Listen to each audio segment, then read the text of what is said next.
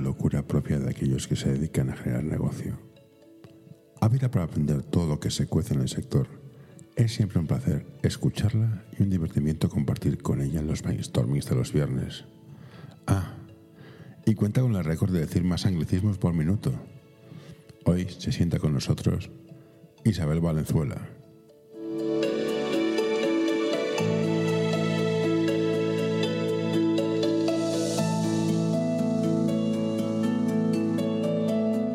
Entrada, hola Isabel, gracias por aceptar sentarte aquí y charlar conmigo. Gracias a ti. Yo, por invitarme. Yo soy muy de marketing. Me equivoco el 50% de las veces y no sé qué 50% me equivoco. Con lo cual yo voy a hacer preguntas y si me equivoco mucho, ten paciencia, lo hago sin maldad. Por lo que tengo entendido, eres Business Development en una empresa que hace más o menos marketing. Marketing B2B. Exacto. ¿Cómo es el marketing B2B? Porque yo estuve un tiempo trabajando en marketing B2B y es como un mundo muy aparte, ¿no? Esto de la publicidad no funciona. Entonces, ¿qué es, ¿qué es lo que diferencia el marketing B2B? Pues mira, eh, la verdad es que yo también, mi trayectoria profesional sobre todo ha estado basada en agencias y sobre todo me he enfocado mucho en el marketing B2C, ¿no? Entonces ahí es cuando realmente ves eh, que la publicidad sí que funciona, ¿no? Y es, y es realmente muy sencillo, ¿no? Aplicarla porque tienes grandes presupuestos, tienes millones de alternativas a nivel publicitario, ya sea offline como, como online, pero el marketing B2B se complica y muchísimo. Me estoy encontrando, me estoy encontrando con ello, ¿no? Cómo realmente abordar a un público objetivo que está súper targetizado. Entonces yo te diría que la principal herramienta y la principal estrategia que deben seguir las marcas eh, dentro del entorno B2B es sobre todo trabajar muy bien en su, digamos, escaparate visual, que es su site, ¿no? su web. Esto para empezar. Eh, la web eh, tiene que estar lo principal optimizada para, para, todos los buscadores, para buscador principalmente para, Google. muy importante el trabajar el, tema de marketing de contenidos eh, pero es verdad que llega un momento ¿no? en el que igual eh, el tráfico se estanca, porque ya has trabajado muy bien tu site, ya tienes todos los, los, contenidos bien optimizados, ¿no? Llega un momento en que, ¿y qué hago? ¿no? Hay, existen plataformas, existen proveedores eh, que realmente pueden abarcar a ese público B2B desde la data, ¿no? desde esa cantidad de, usuarios que pueden llegar a, a gestionar eh, y a partir de ahí se generan unos clusters muy específicos. Ya no... Ayuda a mantener este podcast en anorta.com barra colaborar.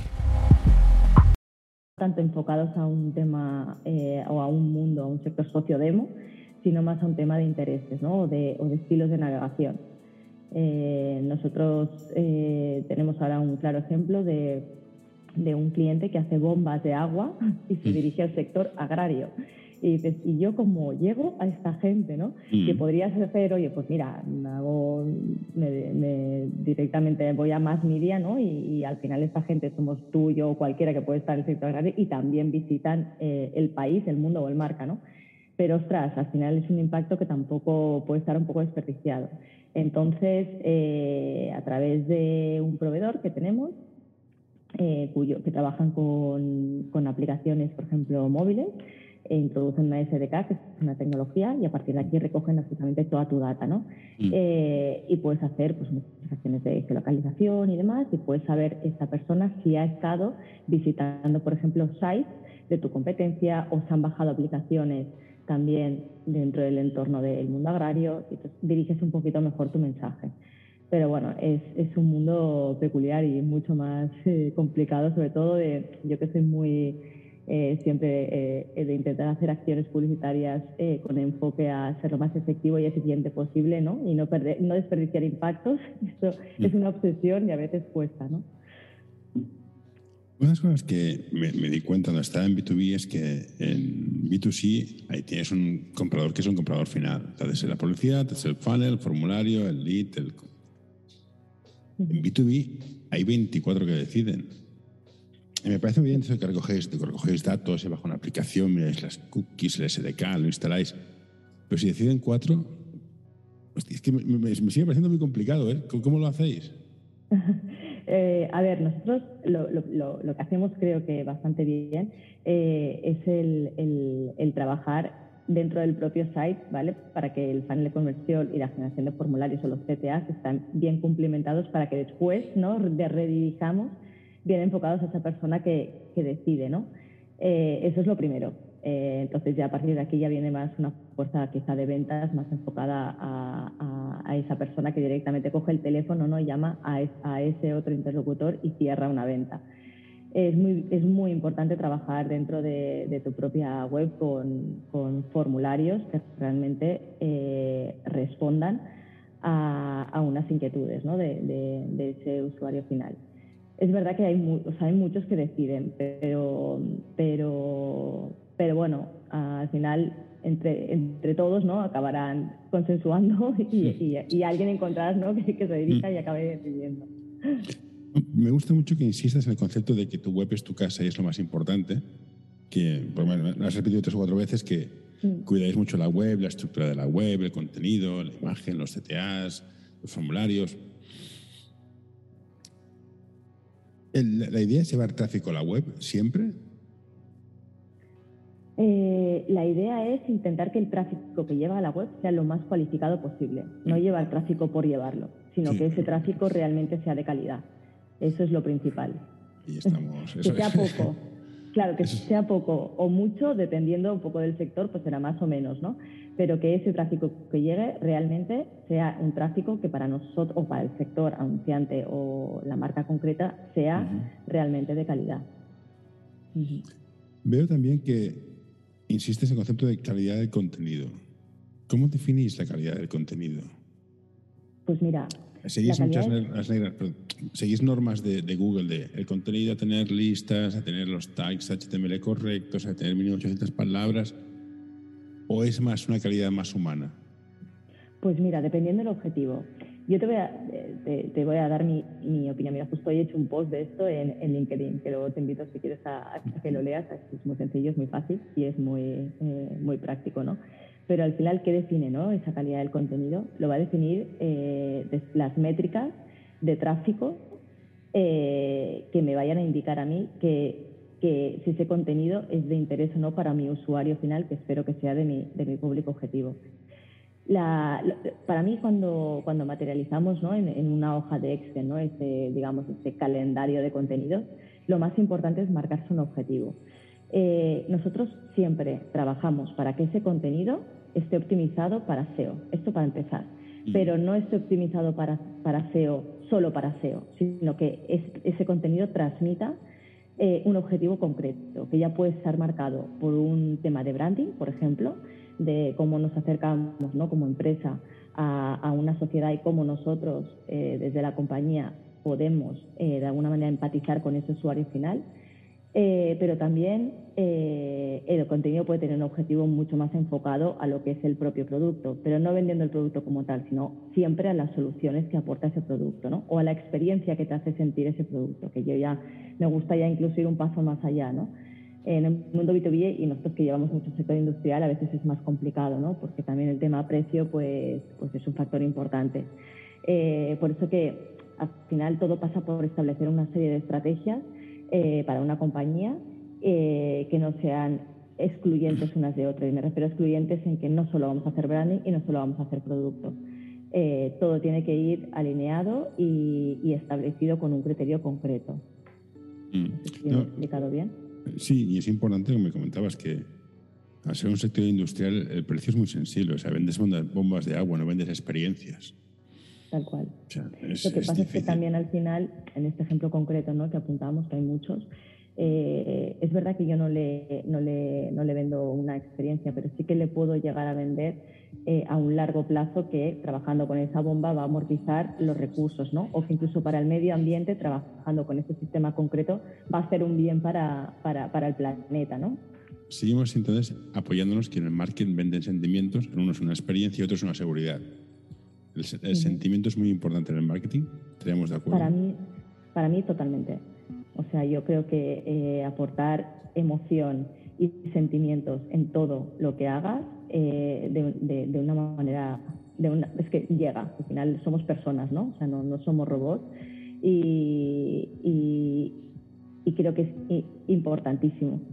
es la clave del éxito desde mi punto de vista del marketing y más, y más hoy en día. Una de las cosas que comentas es que usáis muchas métricas para medir objetivos, obviamente, porque si no sabes dónde vas, no tiene sentido. Y utilizáis muchas métricas. Hay métricas de visitantes que vienen, que vuelven, recurrentes, el tipo en site, el flow, todo lo que tú quieras. Todo esto, y lo hablé con un experto en growth hacking, ¿no está matando la credibilidad del marketing? ¿Qué pasa? Que nos encontramos también con muchos clientes que, que todo lo quieren medir, ¿sabes? Y todo lo llevan a un ROI, ¿no? Hay a veces que a mí me pasa que, que, que hay acciones, eh, y lo hemos hecho con algunos clientes, me pasó con uno concreto, ¿no? Que hicimos un una campaña de publicidad nativa, ¿no? Y te encuentras en este sector, sobre todo enfocado al B2B, ¿no? Que quieren respuestas inmediatas, ¿no? Y quieren ventas inmediatas, y quieren eh, esos retornos. Pero, pero, te interrumpa. Entonces, las empresas son conscientes que una cosa es ventas y otra cosa es marketing, o confunden las dos cosas yo desde mi punto de vista lo confunden y sobre todo lo que pasa hoy en día yo creo que es esa ansiedad, ¿no? Esa ansiedad de, de ya tener resultados, de, de, de, la inmediatez, ¿no? De que yo hago algo y realmente quiero ya tener resultados. Y, y el marketing, el marketing nacional por definición funciona a largo plazo, o sea, no todo eh, es un ya, ¿no? Los resultados ya vendrán si trabajas con una estrategia y, y una coherencia comunicativa. Eh, y, yo para mí esto es, eh, o sea, yo creo que a veces también hacemos todos, ¿no? Los que estamos en este mundo un poco de psicólogos para, para con los clientes, ¿no? Porque, porque al final también decir un cliente, no, es que esta estrategia funciona ya, pero es que yo quiero ventas ya, ¿no? Yo quiero, ¿cómo lo voy a medir? Bueno, esto es a largo plazo, ¿no? Hay otros factores que influyen y, y no todas las acciones son eh, aisladas, o sea, las acciones aisladas no funcionan, es una congruencia, ¿no? y, y una serie de de acciones determinadas que todas sumadas de por sí conseguirás unos objetivos determinados. Y yo soy muy creyente, eh, te diría más, o sea, creo más en el marketing eh, trabajando desde el punto de vista del branding y creo que eso a largo plazo da muchos más resultados en ventas que no acciones muy concretas y aisladas para conseguir mm, ventas inmediatas. Eso creo que hoy en día, tal y como estamos, con la competencia que existe y demás, tiende a morir, no funciona. No, yo soy mi fan de construir marketing sobre producto. Creo que el producto para mí es la clave. Tienes un buen producto, claro. es mi fan. En este mundo súper conectado, hiperconectado y... ¿La comunicación es bidireccional? ¿O lanzamos, lanzamos mensajes así, venga, lanzo mensajes como quien lanza pepitas de, de calabaza? ¿O hay un diálogo, se intenta construir un diálogo con la gente? En B2C es muy difícil, porque claro, si eres Amazon y tienes 20 millones de clientes, complicado, pero en B2B se trabaja el diálogo. Eh, se trabaja poco el diálogo a nivel objetivo. Se debería trabajar muchísimo más, pero muchísimo más, sobre todo porque eh, al final, eh, trabajando el diálogo B2B o haciendo preguntas ¿no? y mm. cuestionándose cuáles son realmente las angustias de un consumidor, es lo que te permite después tomar, depende de qué tipo de acciones y estrategias, para, que, para, para, para ir enfocando mejor tu, tu discurso y, y, tu, y, tu, y, tus propios productos, ¿no? O sea, al final es la manera de aprender. Eh, pero contestando tu pregunta, realmente creo que, que, no se trabaja lo que se debería trabajar. Es mucho el lanzo el mensaje, eh, ahí me quedo y a ver si vendo, ¿no? Eh, en general, ¿eh? Y sobre todo, yo estoy muy condicionada por el, por el marketing industrial, ¿eh? que es un sector que, o sea, que trabaja, ya te digo, trabajamos mucho y, y es un sector que todavía le falta muchísimo eh, ese, esa, ese conceptual, o sea, esa conceptualización del marketing, ¿no? O lo que es el marketing en general. Nunca lo han necesitado, es un sector ingenieros, ¿no? Que dicen, esto el marketing qué es? A mí no me funciona, ¿no? Yo soy el típico que vengo aquí a vender mi maquinaria toda la vida. Eh, pues cuesta mucho, cuesta mucho que entiendan, depende de qué tipo de, de acciones se han de hacer y para transformarse ellos, ¿no? Yo tengo la suerte, la mala suerte de tener un hermano, bueno, tuve un hermano, ya no lo tengo, se me estropeó, que era trabajar en el sector de automoción, que eso sí que es B2B. Y era en plan, ¿qué me estás contando del marketing? Esta la empresa me la vende más barato, me lo trae de aquí, me cuesta hacerlo 5 céntimos por pieza menos y lo voy a comprar aquí. Y no me expliques historias, ¿no? Pero es que esto, punto. No. En un mundo de ingenieros y financieros donde todo se mide, hasta a veces que vas al lavabo, ¿cómo entran los de marketing con la locura que deberíamos de tener todos un poco? Es que me parece complicadísimo. Hola, soy de aquí, soy, soy majete, pero... Es realmente muy difícil, pero sabes que al final yo creo en el sentido común de todo. O sea, al final es eh, hablando con sentido común, ¿no? Y avalado, obviamente, con, con datos, eh, llegas a convencer, ¿no? Y luego también es un, es un sector también que es, frío, ¿no? Eh, pero por consiguiente también es muy inteligente eh, y se dejan mucho aconsejar. Entonces, son muy conscientes en general, te hablo a nivel general, son muy conscientes de que ellos saben hacer lo que saben hacer, pero luego hay otra gente que realmente sabe hacer lo que sabe hacer, ¿no? Y nos encontramos con muchos interlocutores que cuando ya generas ese vínculo y esa confianza y se lo argumentas de la mejor manera que sabes, confían en ti y te dejan hacer, ¿no? Y luego, sí, ¿eh? te piden datos, te piden números, te piden justificaciones, lo que haga falta. Pero, pero, pero bueno, cada vez más se va entrando en el mundo, ¿no? De, esto del mundo del marketing eh, y sobre todo, ya te digo, mucho sentido común y, muy, y, muy, y muchas estrategias adaptadas realmente a necesidades concretas. Eh, luego otras cosas que nos estamos encontrando mucho son muchísimas estrategias, ¿no? O se cuestionan mucho, nos plantean muchos problemas en cuanto a la última pata del embudo de conversión, que es la fidelización, ¿no? Les, porque, claro, les está pasando que, realmente, ostras, tienen clientes, pero claro, el precio es un factor determinante, ¿no? Entonces se cuestionan, oye, ¿por qué estos me han dejado, no? Entonces, claro, no trabajan mucho en esa palanca de fidelizar a un cliente eh, para que realmente sigan confiando en mí, ¿no? Y que a veces el precio puede llegar a pasar a un segundo plano, ¿no? Es importante, pero ojo, depende cómo tú le estás dando aquí una serie de acciones, ¿no? una serie de servicios o, que, te permiten fidelizar a un cliente, ¿no? por mucho que yo sea un poquito más caro. ¿no? Esa, acción de, oye, yo me, permito pagar un poquito más, pero lo tengo retenido porque sé que esta persona me va a responder ¿no? con, acciones de fidelización, de servicio al cliente, de, ir un poquito más allá de, la venta ¿no? del producto como tal. Sí, pero aquí todos hemos levantado la mano como culpables. Mola más captar clientes que, mantenerlos. O sea, el presupuesto para mantener tiende a ser normalmente bajo. No sé si te has encontrado una empresa que no, no, yo quiero mantener los míos. Mantener mm, no es en plan, no es un esfuerzo, es como cuando eres joven y buscas pareja. El esfuerzo que inviertes para buscar pareja no tiene nada que ver con el esfuerzo que inviertes para mantener la pareja. Un ejemplo un poco patalayana. No sé si esto está cambiando, porque a mí cuando hizo el máster era 11 veces más caro captar clientes que mantenerlos.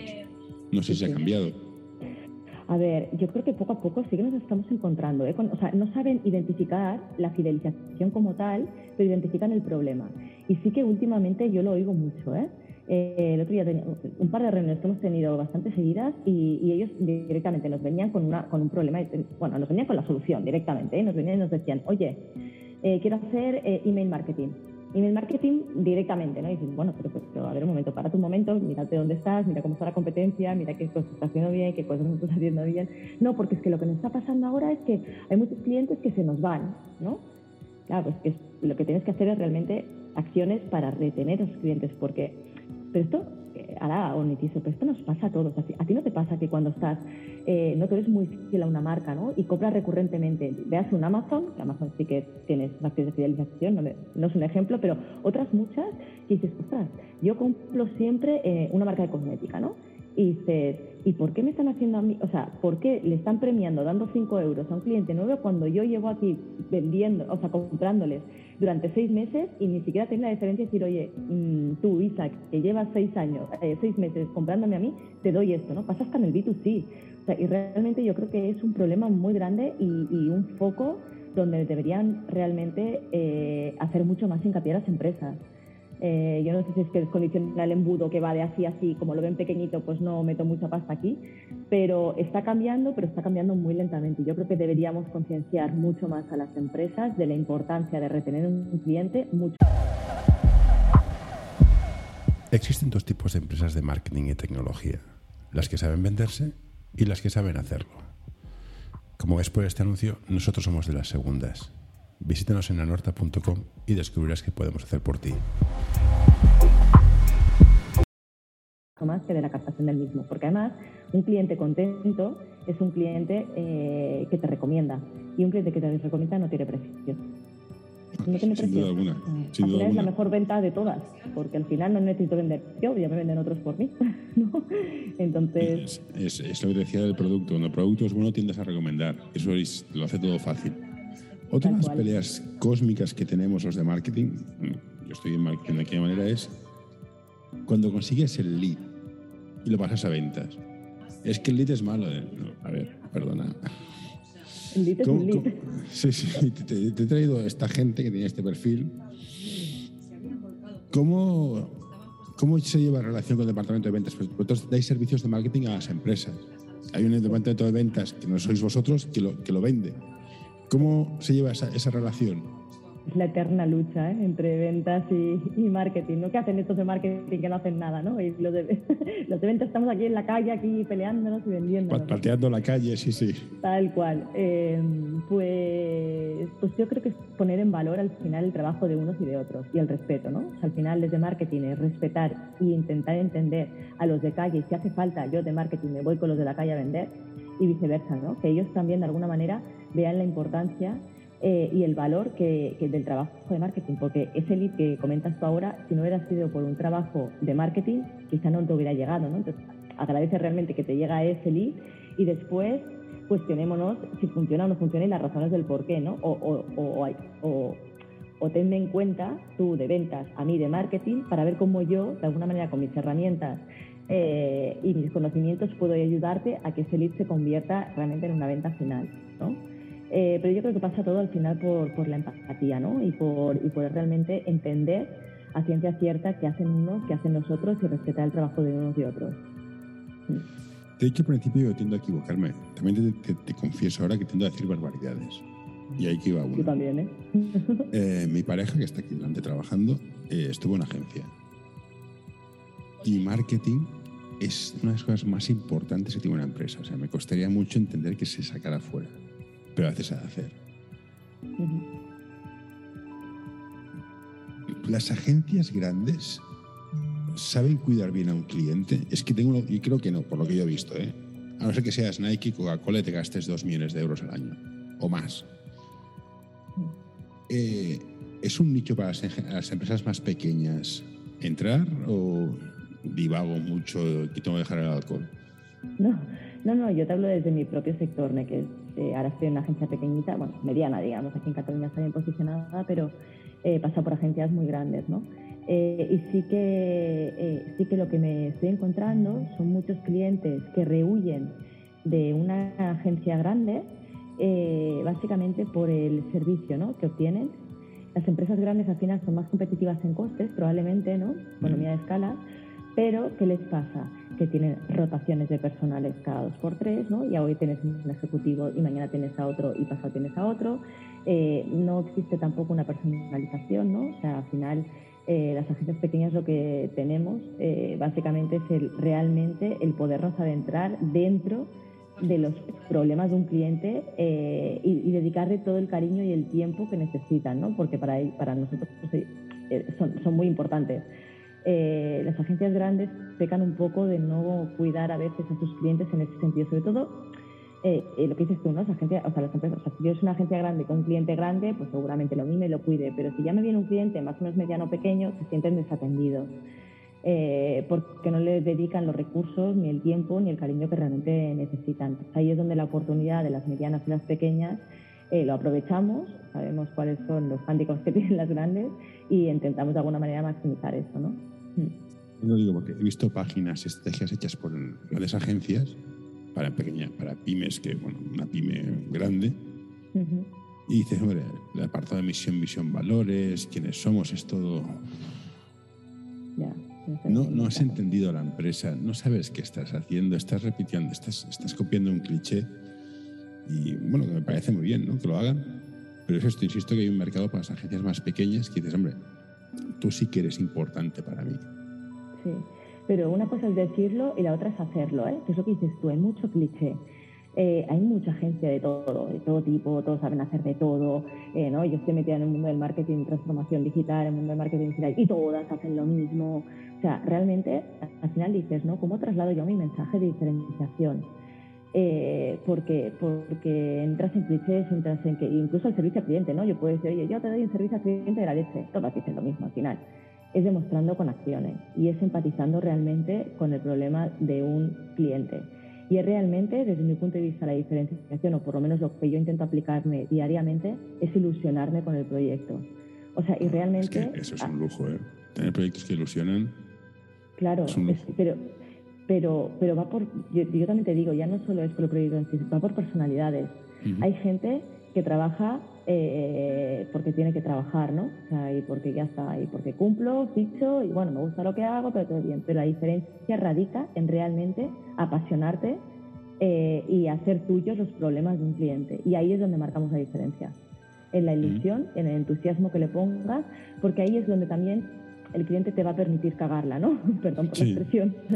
pero te lo, te lo va a permitir porque al final eh, todo pasa por, por, por, esforzarse, ¿no? En realmente conseguir eh, que los objetivos de un cliente sean realmente los tuyos. Y yo creo que aquí es la aportación diferencial. Y ya te digo, no pasa por agencias, para mí no pasa, pasa por personas. Eh, y las personas marcan la diferencia, ¿no? Porque al final yo siempre digo que eh, las personas, o sea, las empresas no existirían sin las personas. Eh, y al final el posicionamiento que puede llegar a tener una empresa u otra, una agencia u otra, lo marcan realmente las personas que están dentro, ¿no? Eh, bueno, es mi opinión, ¿eh? Personal. Sí, sí, sí, pero es lo que a mí me funciona. No, yo estoy de acuerdo que las personas son importantes. Si hubiera personas no había razón humana.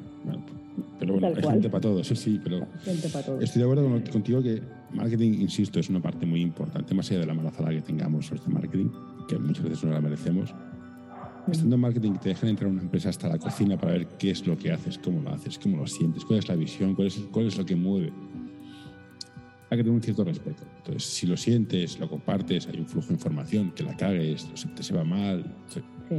Es, es, bonito y se pueden hacer cosas. Sí, desde mi punto de vista es la clave del éxito, ¿no? Yo me encuentro, no sé, por ejemplo, haciendo antes, ¿no? Cuando son agencia de medios, que era otra historia, ¿no? Eh, el tema de pixel, pues es una chorrada, ¿eh? Pero el pixelar las webs, hostia, dices, eh, ¿por qué no me la dejas pixelar si al final el objetivo que yo quiero con todo esto es mejorar? Si me dejas mm. pixelar una web, yo voy a saber exactamente dónde se está quedando mi usuario, cómo se está quedando mi usuario, por qué no convierte, por qué tal, ¿no? Y te digo esto como ejemplo extrapolable a todo, ¿no?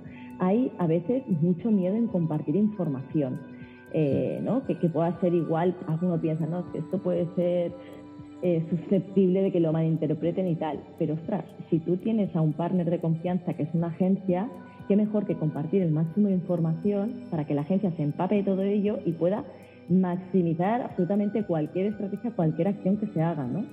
Eh, y yo creo que ahí radica un poco la clave, ¿no? El, realmente compartir información eh, y dejar que realmente, si estás confiando en una agencia, se adentre en tus entrañas, conozca bien lo que es la empresa, porque de esta manera se, eh, se empapará, empatizará mucho más y dará lo mejor de sí.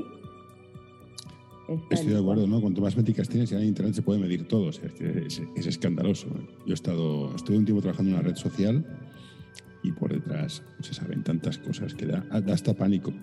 Pero viendo las métricas, ¿qué métricas utilizamos? Porque hay métricas para todos los gustos, pero ¿cuál es la métrica válida? ¿Cuál es la métrica? Visitas, seguidores, impactos recurrentes, tiempo en el site A ver, para mí realmente eh, no hay la métrica, hay las métricas. O sea, eh, o sea, al final puedes, no sé, del marketing de contenidos, ¿no? Pues puedes, puedes medir lo que son las visitas únicas, ¿no? Cuántas son eh, y qué están visitando. qué visitas son más recurrentes, de dónde vienen estas visitas. Esto es importantísimo para ver en función del origen, ¿no? ver cuáles son los canales más adecuados para distribuir contenidos, por ejemplo cuánto tiempo están nuestras páginas, eh, las tasas de rebote. O sea, métricas hay muchas. Lo que pasa... estoy diciendo, pero has montado un KPI, un, cuadro de mando. No puedes tener 400. ¿Cuál escogerías tú? Eh, pues para mí, eh, yo diría que sobre todo cuando me da una estrategia quizás de marketing de contenido, para mí, eh, las visitas que son recurrentes para mí son muy importantes porque después te permiten hacer, por ejemplo, acciones posteriores, ¿no? Un remarketing o lo que sea para poder seguir impactando a la audiencia y sobre todo porque al final ha habido un interés en ese, en ese contenido. Y eh, también el tiempo que dedican ¿no? a nuestras páginas, porque también el tiempo condiciona la calidad de, de ese contenido. Para mí, si me tuviera que coger, pues bueno, te cogería estas dos. De todas maneras, hablando un poco de, esto, ¿no? del tema de, las métricas y de la cantidad de datos y análisis que hay, hoy lo he puesto en el post, hay una cosa con la que nos encontramos mucho que es la parálisis por análisis. Y esto es brutal. O sea, es un agobio. Entonces yo soy una persona, dentro de lo que soy mujer, ¿no? Y que soy, le doy vueltas a todo, soy una persona muy práctica. Y, y, lo ideal es no volverse loco con absolutamente todo. Al final es, mira, lo que dices tú, coges una, ¿no? Vale, la voy a analizar, ¿no? Por ejemplo, ¿de dónde vienen las visitas? Perfecto, venga, estupendo. Pues me cojo esta, la analizo y digo, vale, pues estupendo. Pues mira, el 70% me están llegando a través de redes sociales. Genial, funcionan. Venga, hacemos una estrategia adecuada para esto, probamos una cosa, probamos la otra, la hacemos y una vez la hacemos, eh, estudiamos, analizamos y tomamos otra vez acciones pero no es volverse loco con todo porque de verdad, o sea, hay así de gente que... no sabe analizar datos y se vuelven locos y luego no hacen ningún tipo de acción. Pero tenemos un cliente concreto que es bastante grande que te lo juro que cada vez que vamos a una reunión es desesperante. Primero que las reuniones son de tres horas y segundo que estás de la reunión diciendo... Sí, sí, Una reunión de más de 45 minutos no tiene ningún sentido. No tiene ningún sentido. No, no, desde el punto de vista psicológico. Sí, sí, sí, mi psicológico, o sea, todo. es horrible. O sea, es como para decir, por favor, pasemos ya, porque esto no lleva a ningún lado, ¿no? Entonces, a veces cuesta mucho, ¿eh? El, o sea, yo, yo digo a los clientes, párate un momento, párate, ¿vale? Cógete una cosa, la analizamos, hacemos acciones determinadas y después aprendemos. Y después, a partir de aquí, ya vemos, ¿no? Em, pero, pero bueno, eh, es difícil que es tu respuesta, ¿no? Hay muchas métricas, todas para mí son útiles eh, pero, pero no todos útiles a la vez, hay que ir analizando poco a poco, no estresarse y sobre todo pues eso, ¿no? Eh, eh, el ir cogiendo individualmente cada una y ir tomando acciones que puedan funcionar. Y luego, otra de los mantras para mí en digital, o en no digital en general, es el prueba-error. O sea, el test and learn. O sea, esto es eh, para mí la clave. Y, luego quitar el miedo a, que muchos clientes dicen, no, es que cada vez me va a costar dinero. No, es que no te va a costar dinero, esto es una inversión, vas a poder aprender sobre ello. Y si no funciona, pues no funciona y no pasa nada. Y a otra cosa, ¿no? Eso que dicen es, equivócate rápido y corrige más rápido. Básicamente es esto. Dos preguntas. Has hecho la palabra remarketing tan, tan ricamente. Sí. ¿Qué es remarketing? Hay gente que no tiene ni para la idea y probablemente yo tampoco. Vale. Bueno, el remarketing básicamente pasa por intentar impactar a una persona que ha mostrado interés en algún contenido, alguna acción publicitaria o lo que sea de tu producto o tu marca y a esa persona le vuelves a impactar quizá en un entorno diferente, eh, en un contexto diferente, en un site diferente al que está acostumbrado. Yo el otro día me dio mucha gracia porque estuve buscando un baúl en Amazon. Bueno, pues el baúl me estuvo persiguiendo, para que me entiendas, me estuvo persiguiendo el baúl en Yahoo, en Booking, en un montón de sites que iba visitando y el baúl por ahí, ¿no? Pues eso es el, el remate. No, te, te coge cariño que quieres hacerlo, pero es bueno explicarlo porque a veces utilizamos unas jergas que la, gente no tiene ni idea de lo que estamos hablando. Y ya dos últimas preguntas redes sociales, sí o no, y en qué, en qué formato. Y la última, y ya te dejo tranquila, es contenidos nativos. Eso está puesto en vuestra web, lo he visto. ¿Qué es un contenido nativo? Que lo, lo, gestáis ahí, rollo. vale, redes sociales, seré breve, sí o no. Eh, redes sociales, sí o no, depende. Siempre depende. Cada red social cumple un objetivo determinado y has de analizar muy bien eh, al sector en el que estás, al anunciante al que estás llevando y el objetivo que tiene para ver si realmente le funciona o no le funciona y sobre todo, ya más allá de le funcione o no, eh, si puede realmente alimentar y cuidar a esa red social. Es mejor a veces una y bien que no tres y mal trabajadas. Y lo que es importante es lo que decías por el principio, ¿no? el, el engagement, ¿no? esa interacción con el usuario. Si no tienes los recursos suficientes, aunque haya dos, tres redes sociales que te funcionen para realmente alimentar y, cuidar, y cuidarla no, no, no tiene ningún tipo de sentido. Eh, pero si tuviera que decantarme por un sí o un no en general a día de hoy, es un sí. Pero, Sí, pero si, si, eh, haces, si haces bombas de agua TikTok, es complicado. Con criterio, tal cual. Y el tema de la publicidad nativa. Bueno, la publicidad nativa. No, era, era contenidos nativos. Era, era contenidos nativos, si no recuerdo mal contenidos nativos o... O nativa. A lo mejor no he entendido mal, eh, ten en cuenta que yo soy muy, muy, despistado. yo, creo, yo creo que el contenido nativo viene muy enfocado a lo que es hoy en día, sobre todo, es más la publicidad nativa. Hmm. Eh, es, un tipo de... Joder, perdón, eh, es un tipo, o sea, al final, el contenido nativo, la publicidad nativa, es un tipo de contenido en, en medios pagados ¿vale? que se adapta en forma y funcionalidad al entorno en el que está. Es decir, Y hoy en día esto eh, va a coger mucho más auge por el tema de, la desaparición de cookies de terceros, porque no utiliza el ID, para que me entiendas, utiliza el, el, te lee el contenido dentro de un site determinado y si tu contenido encaja con el contenido que está publicando ese site, te aparece la publicidad. Pero no te aparece la publicidad en formato publicitario, te aparece en un formato que es eh, a modo de, digamos, casi de public reportaje, ¿no? es un contenido que pone contenido Esto es lo que quiere hacer Google quitándose las cookies, ¿no? Está por ahí relacionado. Porque ahora Google quiere romperlas. Como, mm, sí, es, esto sí, esto va a ser un poco un problema, sobre todo para programática y demás, pero esto de la publicidad nativa, o sea, al final es, contextual. Es diferente porque en lugar de coger tu ID, ¿no? Tú como persona que tienes un ID vas visitando cosas, lo que hace es simplemente que aparece tu publicidad en un entorno, en un contexto. Ayuda a mantener este podcast en anorta.com barra colaborar. Texto cuyo contenido se parece al contenido que tú estás publicitando. Y es un tipo de publicidad no intrusiva porque no son banners y es, eh, aportas valor y calidad al usuario final porque, porque es un contenido básicamente. Y entonces el usuario está leyendo, pues, por ejemplo, en el país, en la parte de sección inmobiliaria.